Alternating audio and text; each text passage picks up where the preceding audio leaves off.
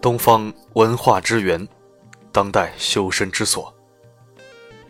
亲爱的一号书院的朋友们，大家好，我是主播四零四。今天在这里和大家分享一篇文章，题目是：当你老了，一生最后悔的是什么？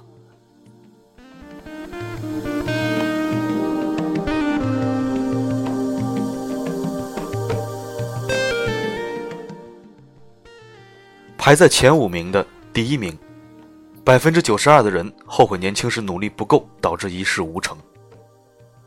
所谓少壮不努力，老大徒伤悲。青春的大好时光总是流逝的那么快，而在青春岁月里，又常常碰到那么多的诱惑甚至陷阱。当你猛然醒悟时，也许白发早生，才发现自己竟然一事无成。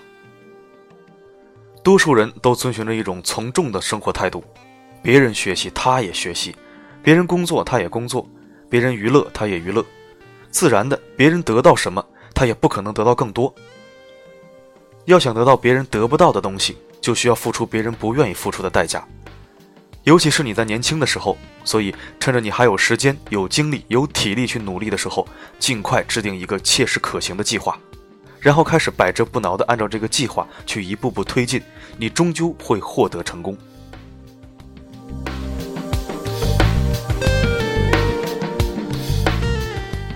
第二名，百分之七十三的人后悔在年轻的时候选错了职业。三个大学生被同时分配到某机关工作，一年后，其中一个由于不甘心整天看主管的脸色过日子而跳槽到另一家企业去了，另外两位没有动心，依旧安稳地过着朝九晚五的日子。又一年后，另外一个学生决定辞职下海创业开店，剩下那个依然没有动心。看着自己的两个同学在工厂和餐厅里拼搏，他甚至得益于自己的安稳生活。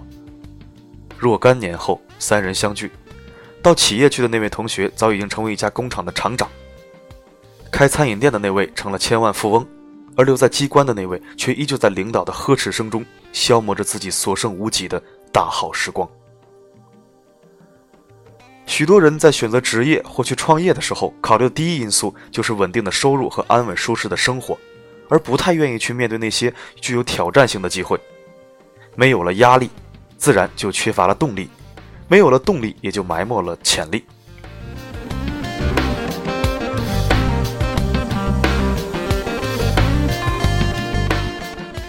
第三名，百分之六十二的人后悔对子女教育不当。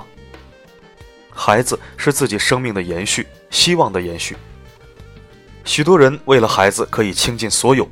并忍受一切伤痛和委屈，但望子成龙、望女成凤，可能是只是父母单方面的良好愿望。对于儿女而言，他们也许只是想做一个简单快乐的凡夫俗子。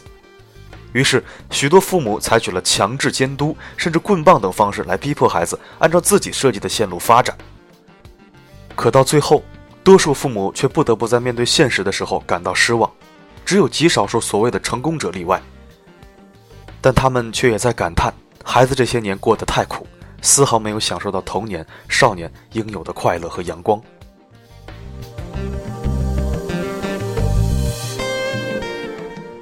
第四名，百分之五十七的人后悔没有好好珍惜自己的伴侣。醉过方知酒浓，爱过方知情重。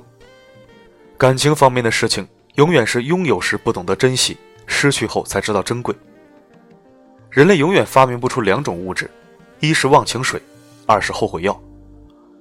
年轻的时候不去珍惜、体谅和理解，待到年老时后悔已经来不及了。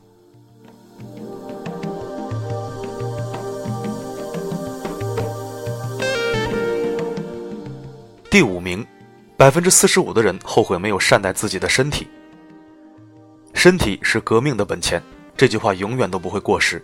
许多人在六十岁以前用身体去换取一切。在六十岁以后，却用一切去换取身体的健康。世界上没有什么东西比自己的健康更加重要。没有一个好的身体，纵有千万家产又如何？我们之所以羡慕年轻，是因为年轻的时候可以随时后悔，随时改进；而一旦进入老年，许多事情就无法改变了。所以，趁着年轻，就应该努力的学习，加倍的快乐，不要让自己到年老体衰的时候再去叹息万事成蹉跎。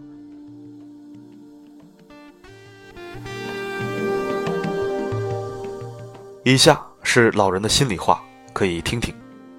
孩子，当我老了，希望做儿女的不要嫌弃我。现在我需要照顾了，就如你小的时候我照顾你那样，请对我多一些耐心。当我老了，手经常发抖，吃饭的时候时常把菜汤洒在衣服上，别嫌弃我，对我多一些耐心。就如你小时候吃饭也经常把菜汤洒在衣服上一样。当我老了，走路蹒跚，行动不便，也想出去晒晒太阳，就如你小时候我用小车推着你出去晒太阳一样。当我老了，说话时常忘记了说到哪里，于是我把话再从头说一遍，请多给我一些时间，让我好好想想，然后把我没有说完的话再继续说完。其实我谈论什么并不重要，请多一些耐心待我。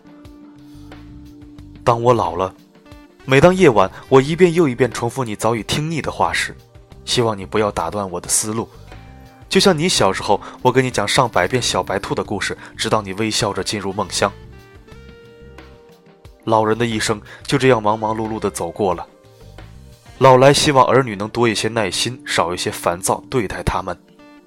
因为在不久的将来，我们也会慢慢的变老的，也会像老人一样，希望儿女们对我们好一些。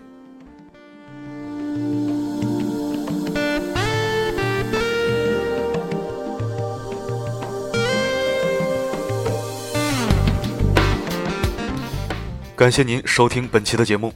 如果你想聆听更多国学经典美文，欢迎关注公众账号“一号书院”。如果想听到更多我的声音，可以微信搜索“四零四声音面包”。好的，今天的播送就到这里，我们下期再会。